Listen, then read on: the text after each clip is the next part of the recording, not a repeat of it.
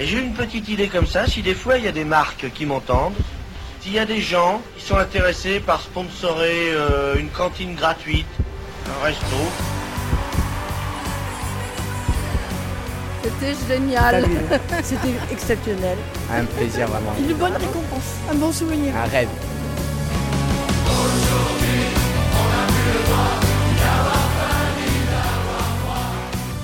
En janvier 2024, les Enfoirés fêtaient leurs 35 ans sur la scène de l'Arkea Arena de Bordeaux.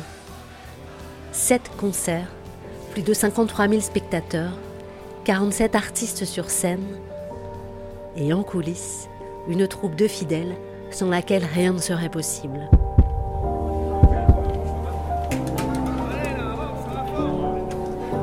On vit enfoiré, on pense enfoiré, on pense ce spectacle toute l'année.